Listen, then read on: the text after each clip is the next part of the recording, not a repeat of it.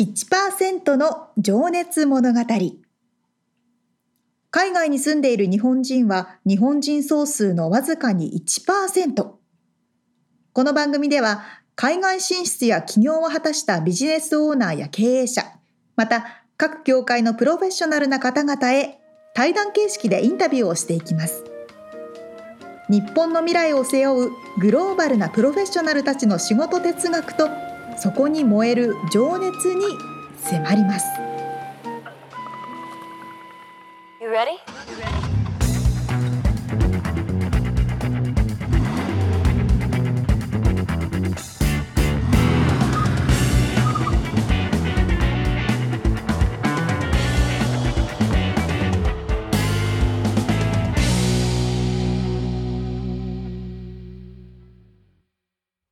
こんにちはこんにちは。 1%の情熱物語248回です皆さんお元気でしょうか元気ですかなんか24パーっていうね、国道がね、うちのじ地元ののね、え通っててね、今その24パーを思い出しちゃいました。思い出した 豊田市トヨそう、トヨタ自動車の本社の際を走る国道ですよ。にこれはもうトヨタ市民はもうね、みんな知ってる全員そこ通っ てる。24パー。あー山梨県甲府市は国道25号どうでもいい話ですけどうど。でも いいどうでもいいからあみつさんあのテスラの調子いいですかあ、いいですよ。もう快適一回、あの、あの窓ガラス暗く行ったっていうのは話したっけいや、ね私今話そうとしたの窓ガラスのクラックの話なんですけど嘘すごい。すごっ えマジ嘘行きました買って3ヶ月目ぐらいで。えで、ちょっとへこんだけど。まあでもまあ、普通に高速走ってた、なったから別にテスラの問題ってわけではないと思うんだけど、フロントガラスうフロントにカーンっていって、あの、んなんか石かなんか当たったんだと思うんだけど、でなんかちっちゃいひびがね。ひびが入ってまあでそれども、ういしましたやもう保険で直せるかって聞いたらもうほとんど1000ドルぐらいまでは払わないといけなくて、1150ドルかかるって言われて、うんうんで、保険使ったら保険が高くなるから、うん使わない方がいいってことで、うんそのまんま直したおおでもその直すテスラのサービスにはちょっと感動したあーサポートがいいそ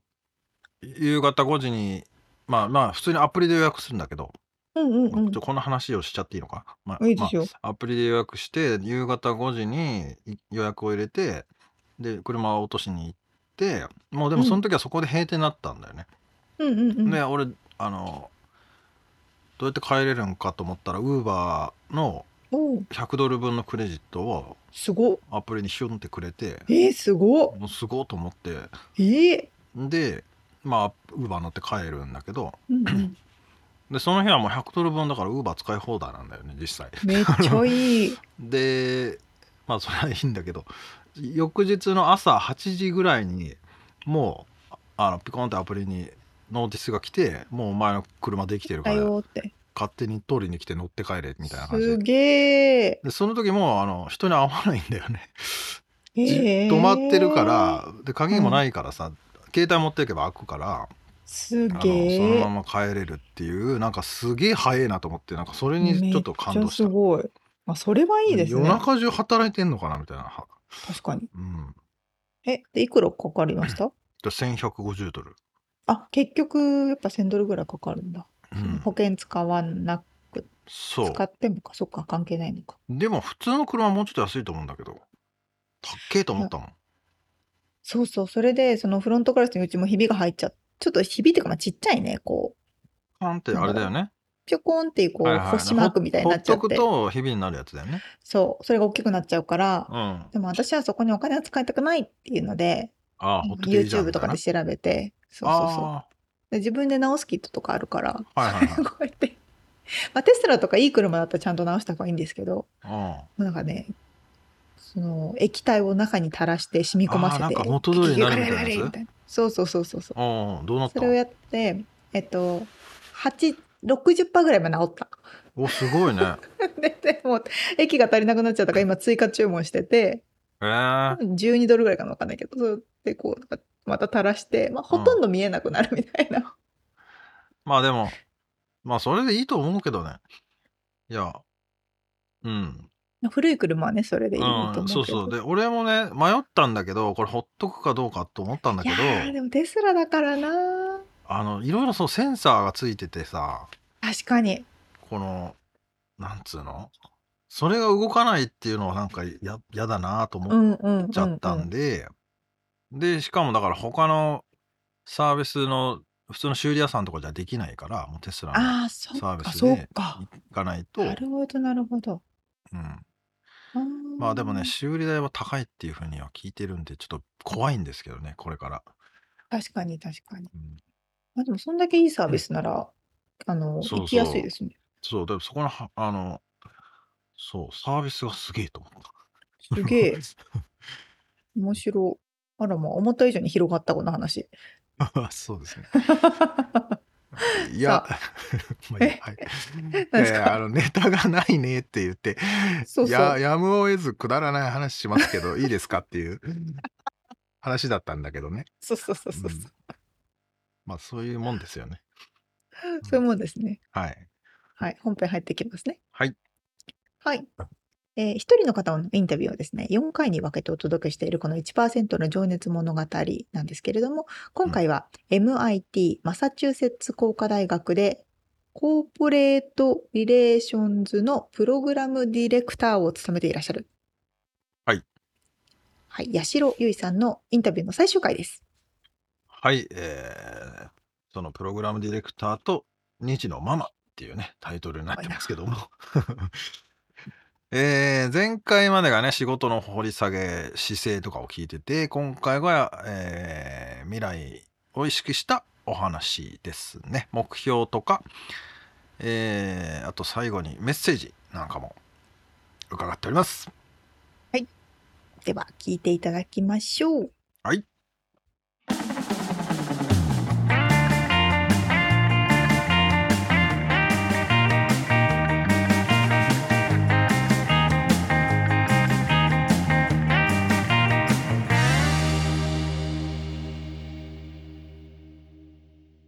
じゃあ今からちょっと未来を意識してお話を伺っていきたいんですけどもあーあなたにとっての幸せって何ですかすこごれみんないいい質問ですよね。みんな困るんですけどね、これで。 はい、 そして皆さんの回答が面白いあの、うんみつさんの過去を聞いて私はうん難しいなと思ってじゃあ逆を考えてみると何が怖いかなっていうと、一人ぼっちになることだなと思ったので幸せは一人じゃないこと。 なるほどね。うんあ、す素敵なコメントだな、それは。ねあの一人でもつあの怖くない方もいらっしゃると思うんですけど私はまあ家族がいて同僚がいて昔からの友達や新たな友達がいてまた顔を見たことがないけども力になれたらいいなと思える人もいてなんかそういう環境が自分を支えてくれてるので、それが幸せかなと思います。まあもちろんね、その一人で、ここの、なんていうの、アーティストだったり、山登りする人だったり、うんそういう人はいるけども、でもうん絶対その人は誰かのことを思ってそれをやってると思うから、うんそんな無人島で一人で生きてたら絶対生きる気力も何もないと思いますけど あのそういう意味ではそういう人たちも一人じゃないっていうかねあの、うん誰かのため、誰かを思ってやってると思うんですけどねそれはね。うんうんもう本当なんかこう駐在で来てこっちの友達にも助けられてるし日本でもともといる友達本当にあの私毎日欠かさず LINE する友達とかもいま すし家族より Twitter かぐらいにそうあなんそうかっすかそういう人たちにうんまあ支えられてるからうん失えないですね。それなる新ほどたに作っていきたいし、うんうんじゃあこれも聞いてるんですけどスラッシュ成功とは何ですかなんですけどもしあれば。うん今回考えてみるとうん周りの人が前に進んでいるサポートができることが私の成功うんなのかなって、うんあの今までの話を通してそうですうんね、今までにこう確固とした何か言葉を持ってなかったんですけど今う回んこの機会をいただいて考えてみると、はいそういうことかなって思いなるほどますあそういうきっかけになったのは嬉しいですねありがとうございます ありがとうございますじゃあこれもねちょっと僕昔から結構聞いてんだけどもまああの未来を意識してなんか自分に課していること習慣化していることってなんかありますかはい一つは毎日少しずつでもあの勉強することでこれはですねうん MBA の時にあの勉強していただしていしていた時に、はいせっかくついた習慣なので失いなたくないなと思ってその後継続しています。それは具体元々的にどんな勉強なんですか、えーと、まあその時々、私興味が結構あのあちゃこちゃいくのでその時々で違うんですけど、うんうんまあ、英語であったりとかあはとい英語で何かを学ぶであったりとか、今だとあの仕事関係のうんインプットをするようにしていたりとかあとまあいろいろなニュースを読むであるとうか、んまあいろいろですね一時期はこうペアレンティングについてものすごい勉強していた時もあったりとかなんでしょうプログラミングを勉強していた時もあっえた、ー、それはでも仕事終わってからやるんですどういうタイミングで時間を取るんですかそれはそうですね通勤時間とかあとあお風呂あなるのほ時ど間とかうーうんんうんそうただやっぱり仕事を新しい今の仕事を始めてからなかなかうん時間を取れてないなっていうところもうんあって、新年のレゾリューションに また入れたんですけど、勉強するとそうですねであ今年はできればあの今もこれすごくあうんの機会をいただいてるんですけど、今まで恥ずかしいなってずっと思ってきたアウトプットももうちょっとしていきたいなとあ思ーあいいですね、ってます、いやでも勉強って楽しいし仕事って楽しいなってなんかもう本当に思いますよねなんか昔ははい全然クソつまらんわと思っとったんだけど、そ何なんですかねこれうん、もう一回大学行き直したいです何もしてなかったから もう早くそれを教えてほしいですよねそそうの楽しさそうなんですよをそうまあそれはねすごい思う、ううんんみゆさんもね言ってたけどそう10年20年前に知ってたらそうそれをやってくれる人をもっと増やしてほしいですよねう政府は、うんんうん、 いや私たちができると思います、まあ確かに学びと仕事の楽しさをね、うん伝えていきたいですねそうですねはいあとね今年は新たに、うんうんというか初めて私の人生史上初めて、 うんえっと取り入れてるのが運動とか健康の項目の目標初めて本当なにのそう今まで運動とか苦手だし好きじゃないしありゃだったんですけど、うん今は毎日7,000歩以上歩くかそれができなかったら10分以上のストレッチかヨガっていうまああの達成可能なうんうん目標を立てて、今のところ7000歩ってまあまあすごいと思うけどへえそうですねそうそう私結構数値で縛ると自分をコントロールしやすいタイプなので自分自身がなるほどねそうそうそうまあでもそういう習慣化することはね多分数値化した方が楽だし、うんうんうんうんまあ、でも今お子さんとね運動したらいいんじゃないのって思ったけど無理ですつい ていけない下の子にさえ負けますからねあそうなのもうもうやっお母さんとやっても面白くないってなっちゃう そうなん かバスケしようとか言われるんですけどあ全く勝てなくてあそうかね、これいつ終わっていいって言ったらママが勝ったら終わっていいよとかあ一生終われ ーでない勝たしてくれるみたいなじゃああれじゃないチェスとかはなんか知的な将棋とかもいいかもしれないね、 まあスポーツじゃないけど えーじゃあちょっと次の質問、えー直近の目標や挑戦したいこと将来的なビジョンって何かありますでしょうかこれも難しい質問なんですけど直近はうん自分で旅行の計画を立ててみた いと思ってますえ、なんかねすごく苦手で旅行のあ計苦手画なをんだはいだから本当にあの今まで友達に立ててもらってついていくとか、あーまあそういう確かにねそういうの得意な人いるもんねそう本当にありがたいんですけど、うんコンサル料払ってでもそういうふうにしたいっていうふうに思ってたんですけど、へーちょっと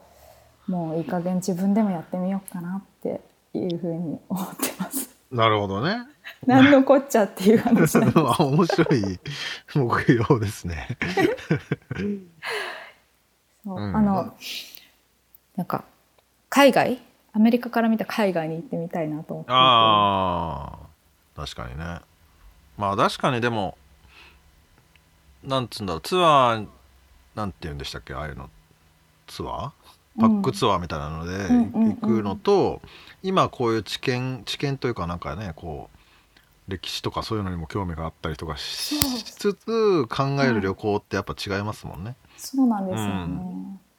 まさにあの毎年また息子の話になっちゃうんですけど、ん子供が社会科でソーシャルスタディでやった学んだところに行くことにしていて、あ一1年生だったらあの自由の女神見に行ったりあああへえ。 2年生だったらワシントンあの、えっと、大統領の DC そうそうホワイトハウス見に行ったり、うん3年生4年生だったらここら辺ボストンの話をするので、うんあの開拓のあそうなんだそうそうそこら辺見に行ったりってしてて今年はねあの古代文明について勉強してるのでエジプトとか行きたいなとかああいいですね。思ってます。それはそれを勉頑張強っしてて、うん、お子さんもねその勉強してから行くのとやっぱ全然違いますからね普通に観光でなんかピラミッド見たとかっていう話とね、うん うんうん説明してもらうのが楽しいのああそれは楽しそうだわ、で うんまあ、それがじゃあ直近の目標です最か近ですねではい将来的なビジョンですけど、うん私こういわゆる10年後5年後のプランを立ててそこに向けて逆算でっていうことが、うもう生まれてからずっと得意じゃないしできないう苦ーん 手ですけどそれが今は功を奏してるとも思っていて、はいフレキシブルに生きられるっていうかああ自由にそうそう流れるままに、 そう流れる中でどっちに進むかどこに進むまか、あそうですね、うん、自分で何を作るかっていう。いやーでもね逆に言うと僕そうじゃなきゃもう無理な気がしてきたあの、うん時代の変化が早すぎてうん10年後とかっつってももう想像もできない世界になってばそうです よね。そうですね私たちが想像できるような世界は絶対来ないか らですよね。これは目標とかっていうのも難しいよなと思いながら。うん価値観としては今まで話してきたようなうんことですけどビジョンとかゴールとかうんそういうのは設定してないですうね。んまあね まあだからなんつうのもっとショートタームな目標がある設定する方が良くなってきたんですかね、うんまあ、よくわからんですけど難しいで すねここは。うんはいじゃあちょっと、えー終盤になりますけども今後ですね活躍する若い世代日本在住の皆さんを意識したちょっとメッセージをお願いしたいのと、はいあと世界の中妻へのメッセージっていうのもちょっと 抜き打ち伺いたいなと思 ってそうました。はいはい。うんあのそんなに大きく言えることはないんですけどうん、なんか正解を今の今直近の話ともつながるんですけど正解を探すとか今までの延長線上で考えるんじゃなくて自分で作っていくっていう気持ちを持っていたいなと思っていてうん、あの確かにこう世の中すごい人がいっぱいいてはい宇宙飛行士さん、おお医者さんビリオネアすごい自分とは違う自分には無理確かにそう思うんですけどうん、でもみんな同じ人間で生まれてきてるから。うん、究極的には誰にでもうん何でもできるはずだし、何にでもなれるはずだとまはだい、信じてて、 だからはいやりたいかどうか、うん意、思があるかどうかが自分をドライブすると思うのでうん、なんか自分の意思と対話してチャレンジしていきましょうって、自分にも言い聞かせてますけどうん、思ってます。いやーなんか心がこもっている言葉で ありがとうございます。うん、中妻さんに向けて、はい、うん、なんか中妻だからとかいうふうに自分でレッテルを貼る自分たちでレッテル貼るのがすごいもったいないなと思ってるんですね、うんうん、だから旦那さんを支えなきゃいけない家族をサポートしなきゃいけないそういう役割であるそれもいいしでもだからできないことっていうのは多分なくって、うんあの中妻で、えー、とこう名前のある一人の個人で、うんうん、だからやりたいことがあったら、うんえっと、まあバランスを自分で作りながらチャレンジ一緒にしていきましょうっていうふうに思っています。ありがとうございます。ままああでで ももねね。いやいやでも先ほどのね若い世代に向けたメッセージともリンクする部分もあるのかなと思うけど、まあ、決めつけないっていうのはねうん、あので可能性ってやっぱりね本当にやっぱりなんかおっしゃる通りだと思いますけど自分が思ってるよりもすげえことできる可能性もあるしうん、それを知るっていうのが大事だなって思いました。その、はい。自分が見えてる範囲で結局こうなんだろうなぐらいなねあの決めつけじゃないけどもなんか諦めに似た なんかうんどうせ俺なんて的なうんうんよりももっと全然超えれますよねっていうねあのうん、本当にあのねさっきのフィックストマインドセットとクあロスそうですねマインドセットの話なんですけどうん自分が想像できる範囲で、うんうん自分っていうのはこういうもんだうんこれしかできないっうんていうことじゃなくてやっぱりグロースマインドセットで自分が知らない世界がうんものすごい広がっててうんまだできないけども、楽しそうだなと思うことにチャレンジして楽しんでいきたいなって思ってます。ねでも本当になんかそれってちょっとずつやっぱり傷なんかこっちでいけるかもこっちでいけるかもってなんかどんどんどんどん広がっていく、うんまあ、いきなりそこにはいかないけどうんちょっとずつやっぱり近づいていって知らない間になんか広がってたみたいなことになるんだろうなーって思いますけど、とにかくゆうとくんの今後が楽しみですね伝えてお きます。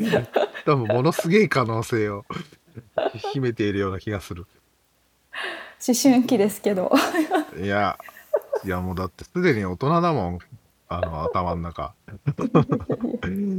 すげえリスペクトしますよあの私も尊敬してます。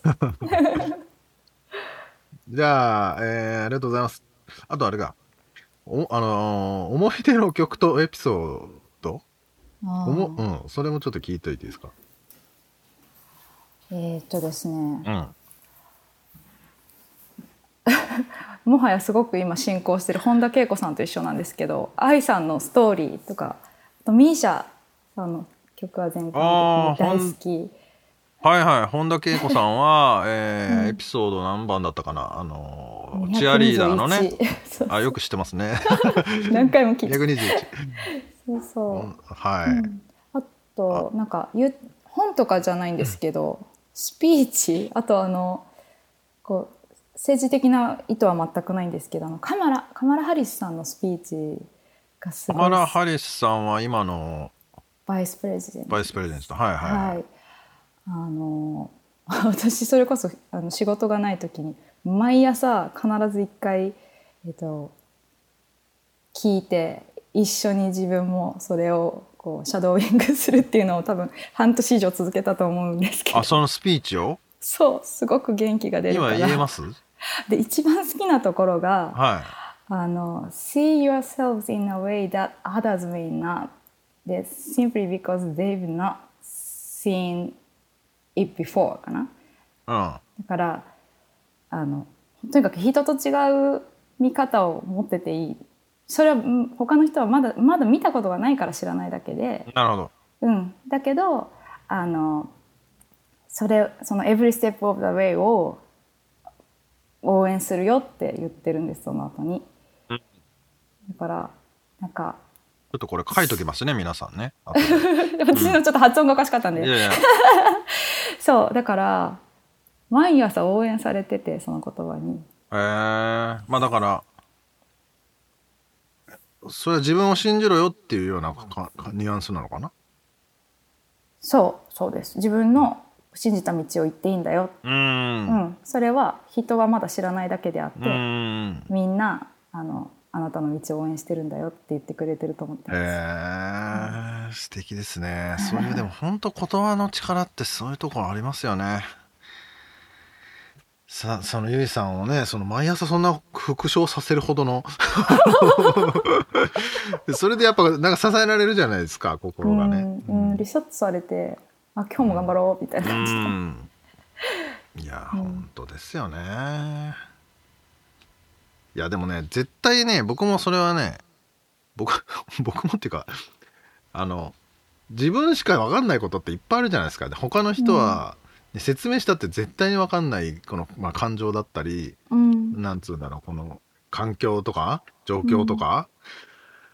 まあ、その人の記憶とかもねそうだしそれはもう人それぞれ全然違うからそうなんだけど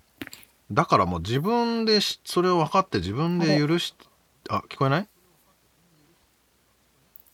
もしもーしもしもーし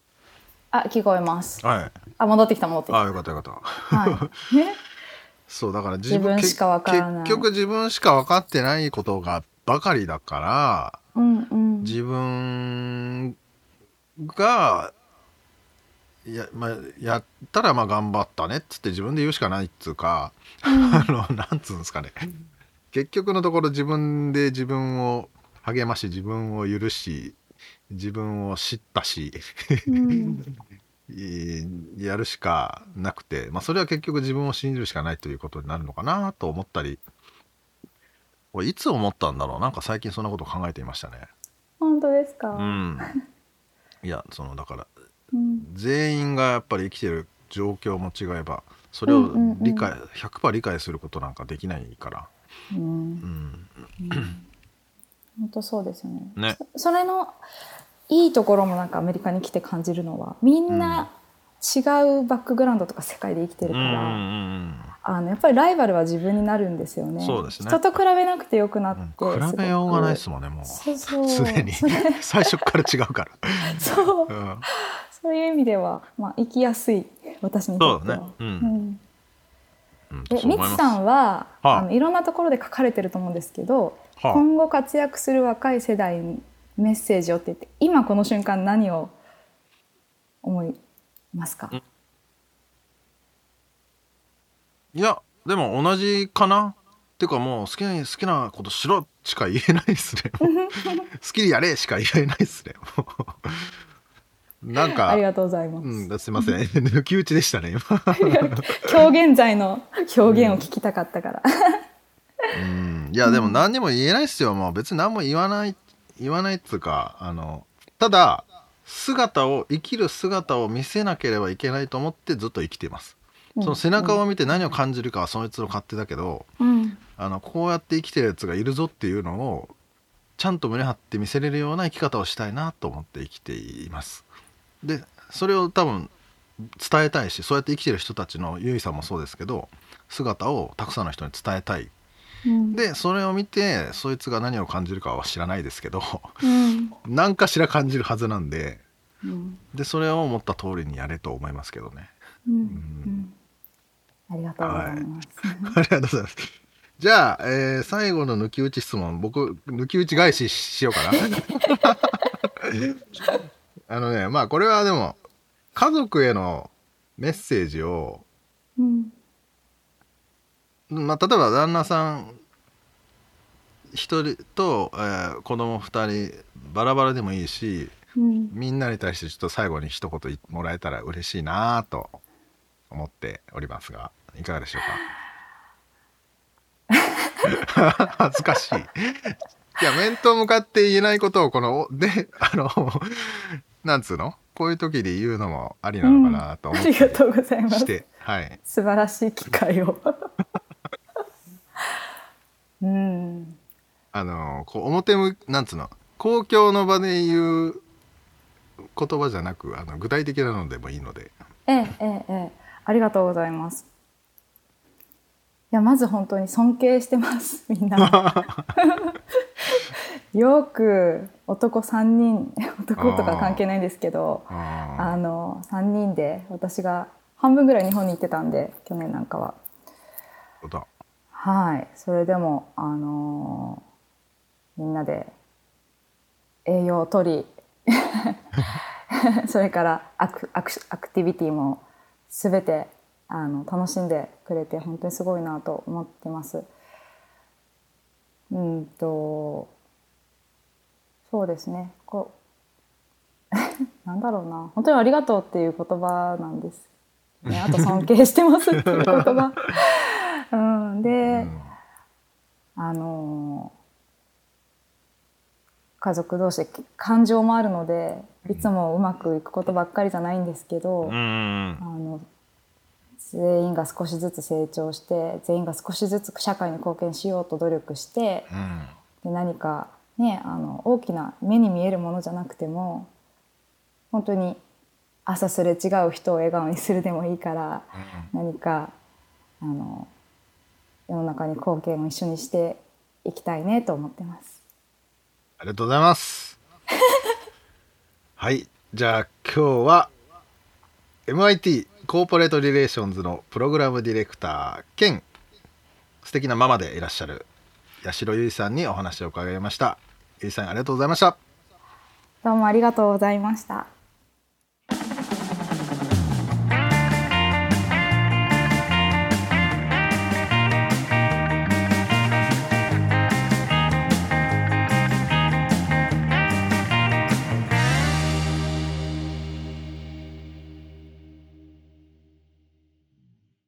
私一つ気づいたことがあるんですよ。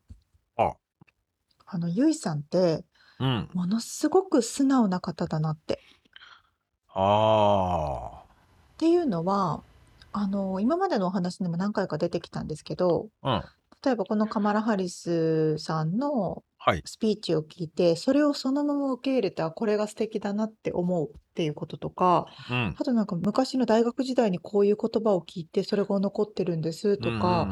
誰々がこう言ってっていう、その言われた言葉とか聞いた言葉をそのまま素直に受け入れるっ。ていう風なのって、私あんまりね、できないのかなって、私あんまりできてないなって思って、すごい素直な方だうな、ん素敵だなって思ったんですよ。 確かにね。うん、うん。確かに素直だな。うん、そうそうそう。素直ってでも最強だよね。いやー、すごい強いと思います。ああうん。素直な俺も素直に生きればよかったなって思うことあるもんねいろいろい。や、ほんと、なかなかね、こう素直になれないのよ。そんなもう素あれ直に受け入れられないのよ。 そうとか天の弱みたいなさあ、そうそうそうそなんかこうだ。いや、ゆいや、でも、みたいな。そうそうそう いや、褒めてもらって、でもさ、でも、みたいな。 うんそんな喋り方はしないけどねなりがちね。うんまあ確かになでもあとその家族へのメッセージくださいって言った時もさその尊敬っていう言葉と、うんまあ、やっぱりその「ありがとう」っていうのが出てきたけどやっぱそれも素直な気持ちねあのなかなかリスペクト難しいじゃない近ければ近いほどそうねそうね。うんまあ、もちろん確かに尊敬はしているけどもうん。するけども家族うん素敵な家族だよな本当に間違いなく他のご家族の皆さんもゆいさんのことをすごく尊敬してらっしゃると思いますよ。うんねねうん、そうでも本当にそれをさ前回だったっけ今回だったっけあの息子さん長男とのうん、エピソードでまあだから長男の評価が自分の評価みたいなふうに思っちゃってたけど、うん、うん、うん、いや私もまだまだ頑張れるんじゃみたいなうん、話、もうねあのなんか俺さなんかさこれ前話したっけな竹原ピストルっていうアーティストを知らないよね知らない。その人の歌でさなんだかちょ歌詞をはっきり覚えてないんだけど「お前うん、もういい大人だろ」これ多分うん話したことあるんだけど、うん、もう35歳の俺がか電車の窓に映っているみたいなところから始まって「うん、お前もういい大人だろお前もういい大人だろいい加減諦めんのやめろよ」っていう歌詞があるんですけど、うんうんうんあのこれ前も話したと思うけど そのいい大人だからもう諦めなさいみたいな言い方をうんうんうんされる場面ってあると思うんだけどそうじゃなくて、うんもういい大人なんだからもう諦めるのをやめるっていうその歌詞に俺はめちゃくちゃさ感動してししたことがあってちょなる伝わほったどこれねうん伝わった伝わっそうだかたら大人だからこそ諦めたじゃダメなんだっていうあのなんつうのかなこれああなるほど ねうん、それをそうだからもう子供に託せばいいんじゃなくてもう大人なんだから自分で自分の夢を追いかけろよっていう、なるほどねうん、あーあでも私今その話聞いて逆すごい逆だと思ったっあていうのはなんかこう諦めないでずっとしがみつきすぎちゃうことってあるじゃないですああかあああるあるだからそろそろ大人なんだから諦めることを覚えろよみたいそうだからそういうことなんですよもういい大人なんだからもういい加な、減、あの現実生きたらみたいなねうん、なるほどね、うんそうかそうかそうかまあもちろんねそのしがみついてもしょうがないことも もちろんあると思うんだけど そこ難しいよねいろいろあるけど夢をね、うんうん一概にそんなのあのねまあ人の夢をバカにする権利は誰にもないけども、うんあの誰の役にも立ってないじゃんみたいなことをねしがみついてもしょうがないんだけど、うんうんうんうん、でもその子供に託すっていうのもやっぱり逆にそれが行き過ぎるともう子供にだけにプレッシャーを与えて、うんじゃあ自分はなんやんねんっていうね、あの確かにそれはなんかすげえ今回思い出してさいい話やったなぁと 確かにあいやーこのインタビューを通していろんなことを教えてもらってあまいすやねほんとそうっすよしかしこんだけさ頑張ってるし活躍してるしこう社会貢献してるお母さんいやそうよいうのもさすごいよねまあうちのおかんもねサボテンで活躍してるけどそれも一緒です よ活躍してる人は一緒ですだって家で家事してたって大活躍してんですからそうそうみんなそうなんですよでもねそのこうそうやってちゃんと話し合合えるっていうかさなんつうのかな、まあ、長男がそうやって「ママも頑張りなよ」って「ママはママのやりたいことやれよ」っていう言ってくれるっていうだからさそういう関係がいいよね、そうんう素敵なんか素敵だわ敵なものを見せてもらった感じですね 素敵だわほんと素敵あざっす軽い軽いのよ品がちょっとないすいまのせよんすいませんもうそうやってそうやってあのひねくれて生きてきたもんですからもう本当にあざすあざっすで終わっちゃう便利な言葉なんだよねそうね確かに、うん まあいやはい本すい当ませんに素敵なお話でしたねね本当にいろいろと面白かった、ありがとうございますありがとうございました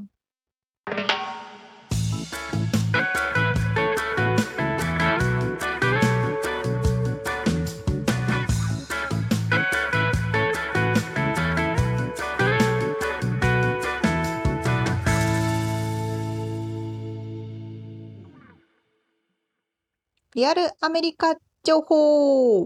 よっこのコーナーでは最新のビジネス生活情報をアメリカ・ロサンゼルスよりお届けしてまいります。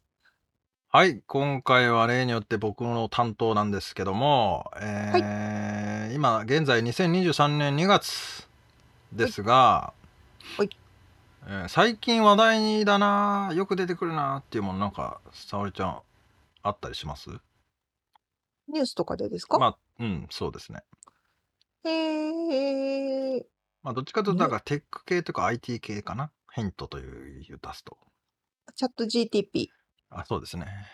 ピンポ ンチチャャット GPT。 GPT あ、GPT なんだ。 GPT GPT なんだ。OK。はい。で、まあ、チャット GPT の話、やたら最近出てくるけど、うん出てくる。まあ、チャット GPT の話ではないんですね。あ、違うんですね。今回のタイトルをちょっと書いてみたんですけどお、えーチャット GPT だけじゃない、仕事で使える AI ツール10選すげえ。めちゃくちゃちゃんとしてる。でしょでまあこれはね、はいちょっとこのリアルアメリカのネタどうすっかなと思いつつ、うんまあちょうどこれ面白いなと思って記事を見っけてこれちょっと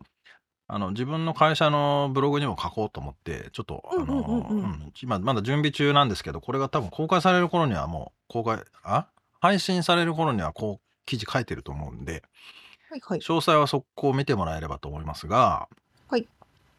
ざっと紹介していくねその前にはいあれか、チャット GPT は使った沙織ちゃん私はちょいちょい使ってます。うん。まあ、要は、チャット形式で、えー、なん、なんで、なん、聞いたら何でも教えてくれるし、何でも、まあ、言語に関しては、何でもやってくれるみたいな、ね 説明が下手。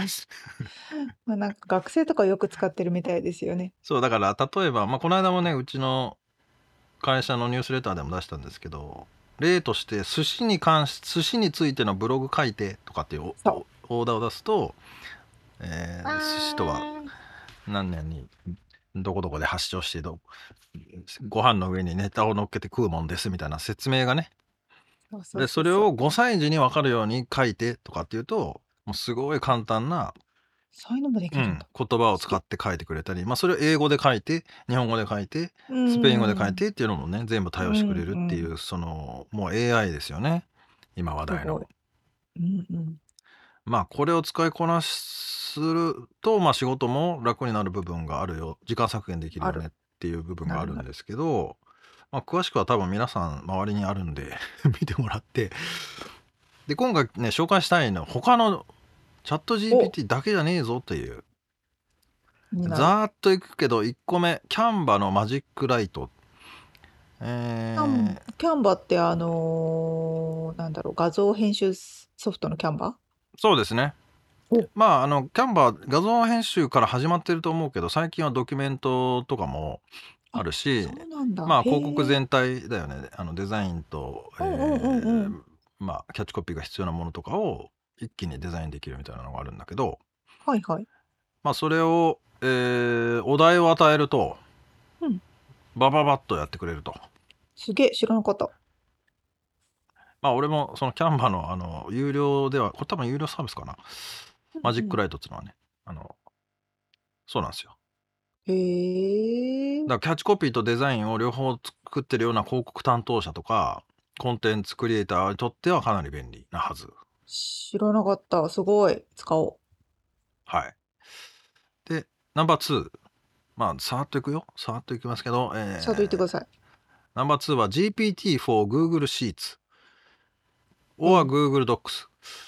はいはいこれはだから Google のスプレッドシートとかまあ俺はうんうんうん Mac ユーザーですけどスプレッドシートを使ってるのね Excel ではなく、はいうんで Google ドキュメントんなんていうんだっ私けもそうですドキ Google ドキュュメメンントまあ、そこに拡張機能ってあるよねあのうんうんうんあっこに GPT が入れれるんですよチャット GPT がほほんでこれもすげえこれも使ってみたけどすげえなと思ったけどあのーうんまあ例えば Excel でこういう名詞をこうて抽出したりとかううんうんうんまあ、なんかフォーマットの変換とかなんか項目を追追加とかまあまあいろいろこうコマンド的なものをはいはいがあるんですけど、まあ、翻訳もそうだし、はいまあ、あとすつついでにそのこういう商品でっていうリストを書いといてこの商品に対してのキャッチコピーも横に書いてとかすげえこういうキャンペーンやるまあじゃあ年間でニューイヤーバレンタインセントパトリックスデー母の日、うん父の日なんちゃらかんちゃらってイベントをリストしてそのためのキャンペーンのメールの件名を横に書いていってとかそういすうげえししか すげえすげえしか言ってねえけど今もう ね今インストールしてますこれや べえこれやべえっすもう今はいインストール完了しましうんたじゃあ次ナンバーはい311ラボス11ラボっていう11のこれはですねまあ俺らみたいなポッドキャスターとかはいはい音声メディア、オーディオの分野にいる人はかなり興味深いはず、ほうほうほう声のクローンを簡単に作ってくれるとええで多分ね俺と沙織ちゃんのさ声もデータもだいぶ溜まってるからさあ多そう分でこすれを投ねげれば、あの俺の声でニュース読んでとか沙織ちゃんの声で歌歌ってとかっていう指示が出せる。マジですか。すげあえ。でこれはね動画のリンクもあってねあのディカプリオが喋ってる動画なんだけど裏っ側で誰だったっけな誰か違う有名人の声だったらどうなるかみたいなのをディカプリオの映像を見ながらその人の声が別の人の声で が生成されてねあのはあ。本物の声じゃないんだけどでもそっくりなんだよねっていうイレブンラボもうね、全部しあのインストールしようとしてる から。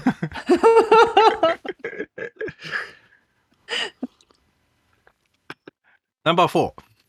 えーはいミッドジャーニーはい。これは AI アートを作りたい人に最適なツールですと。まあ、これはあれだね。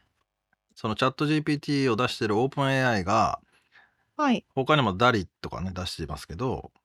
うんそのコマンド出してこういう絵描いてくれって言ったらあのそういう絵を描いてくれるっていうああ、なるほど、なるほど。まあ、アートを作ってくれるってやつですね。うんうんう。うんん、でこれの使い方としてはあのチーム内で何かプロダクトデザインをしたいんだけど、うんまあ、こんなイメージなんだけどっていうのはなんか伝えられない時にこんなイメージで。書いてって言うと、あ、これこれこんな感じみたいな風に見せれるみたいなね。うんうんうんうん。うん。だからさっと絵絵描いてくれるみたいな使い方。それ何ジャーニーって言いましたミッドジャーニー。ミッドジャーニー。 後 OK でこれリンク送 るから。あ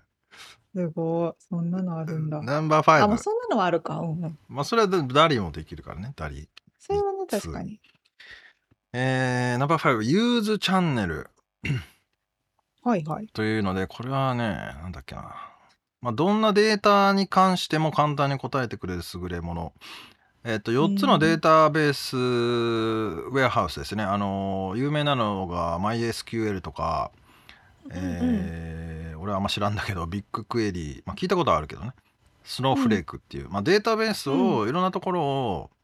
接続してそのデータセットを持ってきてくれるっていう、ああ、なるほど。まあ、だからデータアナリストがうんうんうんデータアナリストの代わりになってくれるみたいな AI かな。うん。もう人がいらなくなるね、どんどんね。そうなのよ。データアナリストもね、いい給料もらってると思うけど、うん。これやばいよね。すげえ。ナンバー6、えー、papercup.com。お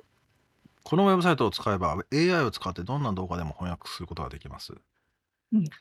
だから、まあ、YouTuber が日本語でコンテンツを発信したものが70以上の言語に翻訳してくれる。 一瞬で。えやばいね、これ。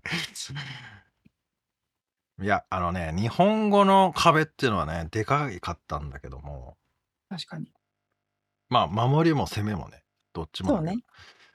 これ、余裕で超えてくるっていうやつですね。マジ。まあ、伝わればいいですからね。そうなのよ。うん。だから日本のお笑いとかもね、ああ、どこまで伝わるかしわかんないけど、確かに確かに。でも、面白いよね。すごい。はいナンバーセブン、トーメ。T-O-M-E って書いてある。なんて読むのかわかんないけど、トメ。トメって書いてある。トメ。えーモバイル対応のキャンバス、ドラッグドロップによる作成、えーレスポンシブルフォーマット。うーんとね、これはね、要約するとですね、 まあ、プレゼンテーションの、あれうんうんうかん、キーノートっつうかなんつうのああいうの。パワーポイントうんで、えー作る、あの、プレゼンテーションをこう一気に作ってくれるみたいなへえ、感じのものですね。なるほど。うん。ちょっとうまく説明できたかわからないんだけいろいろど、まあ、キャッチコピー書いてくれたりとか、おー構成をね、。スピーチの構成を作ってくれるみたいな感じかな。なるほど、なるほど。えーナンバー8。えーラショナル。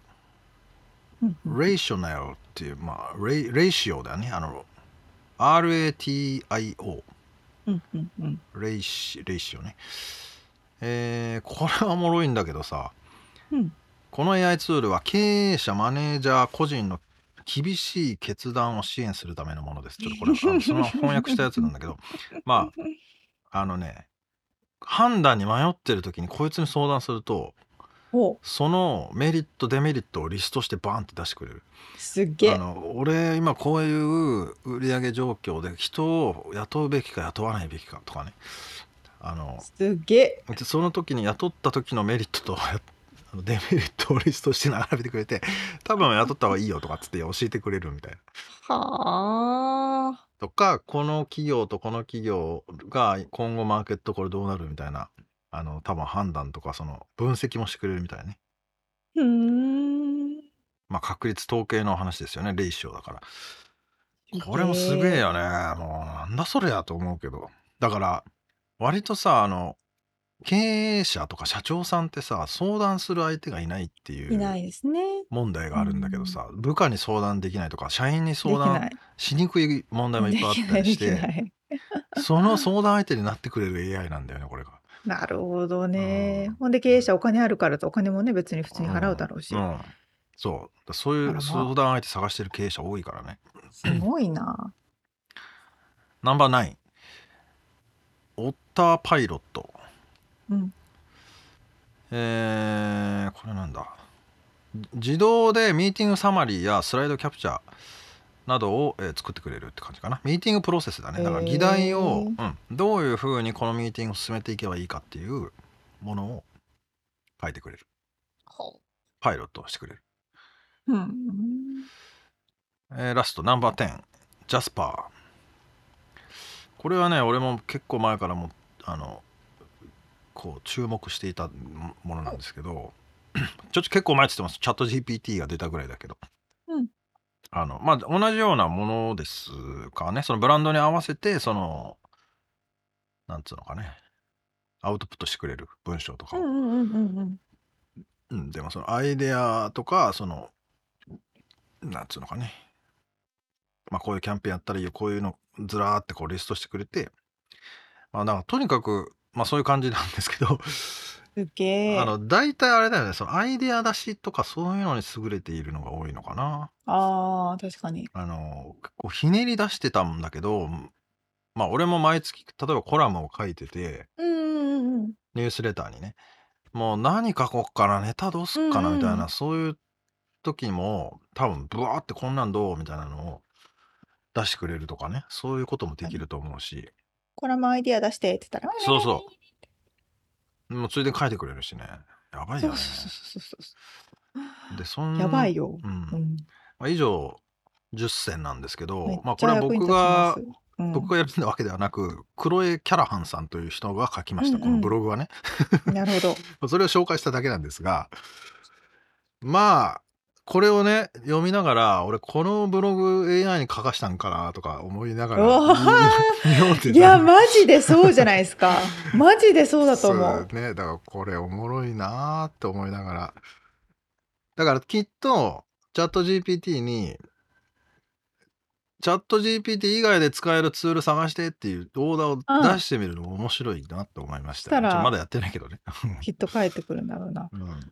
すげえそうだからこの本当にこれ仕事の仕方変わるよねと思って変わるやばいこれもう今ね早速ね教えてもらったうん Google シートの GPT4Google シート Google ドックスあこれは使使いこなしたら使えますねだから仕事しないで生きていく方法を教えてとかっていうのもできるよねきっとすごいそれを聞くのが一番早いんじゃね早いかなえのうん何にも全部聞いちゃう全部聞く だからいやー勉強になったすごい役に立ちました次はあのだから沙織ちゃんもリアルアメリカ情報のネタを集めるときにあやってみよチャット GPT にリアルアメリカのネタ教えてって言 えばうどう返ってくるかな それやってみましょう かやってみましょううんそしたらこうなりましたっていうのそうそうそうあると思いますよはーいということで、まあ、これの記事のね、まあ、記事の、記事元ももちろん紹介しますけど、それは英語で書いてあって、 まあ、それをちょっと俺の感想を踏まえた、あの、日本語記事も出しとくはずなんで、リンク貼っときますんで、えー気になる方は見てください。はいとはいいう こ。とで、リアルアメリカ情報でした。はい。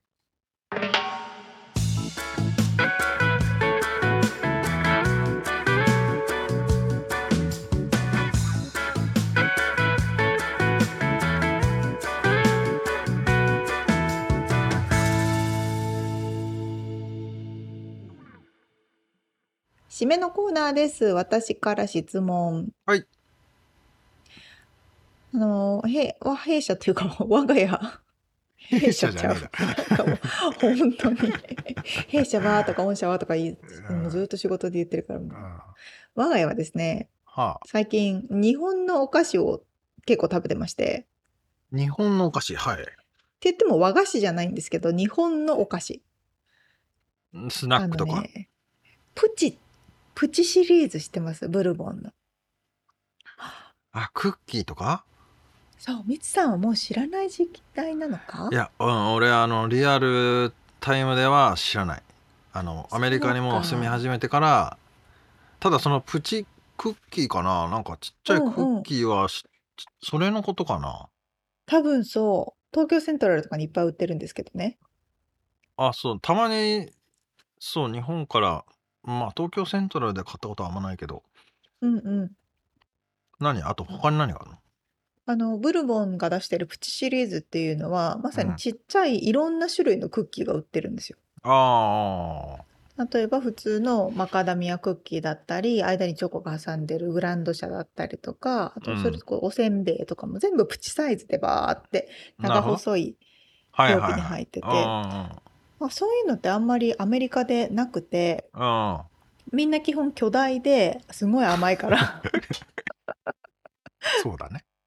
そうそうそうすごい甘いかすごい辛いかすごい甘いかすごい辛いかあの唐辛子みたいなの振ってあるかどっちかみたいなでそれをなんか私結構好きだからと思って買って帰ったらすごいあの旦那に人気でしてああそ最近そのプチシリーズをいろいろ買ってるんですけどううんなんかみつさん日本のお菓子とかうん食べたりします食べるけど、まあ、ちょっとその前にその人気の理由は何なの旦那が気に入った理由やっぱちっちゃくては、うん、一口ちサょイズこでちいょけるっこていううのん食べれあるーしいろんな種類も食べれる し甘すぎないやっぱそこ大事だよねそこ日本すごいよねまあちょっと話戻るけど、あのうん前も話したけど歯ごたえとそのうん大きさによるさこのおう楽しさ 確かにあるあるすごい研究されてるよね。されてるされてるうんまあ、そんで俺が食べる日本のお菓子はね何やろなじゃがりこかじゃがビーかな。おー、いいですね。まあ、ポテチも王道ですけどね。とにかく。もうね、いいサイズですよね。うん。ジャガビーとかね。うん。あれでも最近東京セントラルになんか売ってないんだよね。なんであれ嘘ほんと。いつもさ、レジのさ、うん。一番近くの端っこのところにあってさ、レジに行く前にジャガビーをピックアップするっていうルートだっ たのにさ、ジャガビーがねえと。だい移ぶ動しちゃ1った分ぐらいうろうろした。ジャガビあれーありますかって聞くのもなんか恥ずかしかったから。じゃがびも美味しい。サクサクしてて。うん。そんであ、そういうことか あれ。じゃあ、ちょっとプチプチシリーズいろいろ種類あるんで、ぜひ試してください。そっか。せんべいもあんだ。おせんべいとかもあったかな。へーほんとにちっちゃいんですよ。これぐらいの。10円玉ぐらい。まあ、あの、やっぱ、あとあれは、放送もね、まあ、過剰放送と言われていましたけど、まあね、確かに。最近でもそういうの減ってきたのかうん、確かに。袋の中の袋の中の袋みたいな。そうそうそうそう。 何個ってもな。確う、かに。中身めちゃめちゃ少ないやんけっていう。確かに、確かに。まあ、なんでしょうまあ、あね。の、ロサンゼルスは何でも手に入りますから。うん日本のものは。でもね、やっぱり、あの、研究されてるだけあって、クオリティ高いなと思いますよ。その、は歯応えもそうだし、ああうんまあもちろんなんつうのかねうんそれをねアメリカの人が感じられるまでの敏感性を持ってるかってとこそうなでんもすけどだんだん近づいてきた気がするあそれが分かるようになってきてるよあらあらだって日本のお菓子詰め合わせのサブスクリプションとかもね結構うんうん売うれんうん何個かあるよねありますね毎月届くってやつね、うんうんうん確かにまあ、あれをさすがに日本人は買わんと思うけどアメリカ人にとったらすごい楽しいだろうなと思うけどあー確かに確かに可愛いっていうふうに思うしあ見た目とそうかそうもそうそうそうあとあのあーなんか「ねるねるねるね」とかああいうさわけわけのわかんないあの遊ぶ遊ぶあるあるある。お食べ菓て子たなあよく寝る寝る寝るね。別に美味しくないんだけどねなんかね。ああ、もぎもぎフルーツ食べたい。ヌーボーとか俺大好きだったああ、なヌーボー、ヌーボーヌーボー知らんヌーボーチョコなんか紫いやえ、違う中がスカスカっていうかなんかこう泡泡なチョコレートよえ、知らない。あれあれヌーボーじゃなかったっけ何多それ分聞いてる人は「それはヌーボーじゃねえし」とかって言ってるかもしれないけど まあちょっとわかんないまあいいや。とりあえず、そんな駄菓子の話でした。はい毎毎回ね最後は最後、ぐなぐたになります。グダグダになりますまた、あのね、来週から新しい方のインタビューという方ですので、お楽しみにしててください。はいはい。ということで、えー今回お届けしたインタビューの内容と、リアルアメリカ情報のインフォメーションはブログに掲載しております。えー、podcast.086.com、podcast.086.com、または1%の情熱物語で検索してみてください。はい、えー番組がちょっとでも面白いなと思っていただけたらぜひフォローをお願いしますあ,、えーあと友達にも紹介してみてはどうかと思います、えーえ、今、チャット GT GPT が喋ってました え、そうそう今そ、う。これは生成されております。絶対そうでしょ、今の。この音声は生成されておりますので、僕の責任ではありま せ。うんん、面白かった。ははいい、ということで、えー今週も聞いてくださってありがとうございました。ありがとうございます。また来週お会いしましょう。じゃあね。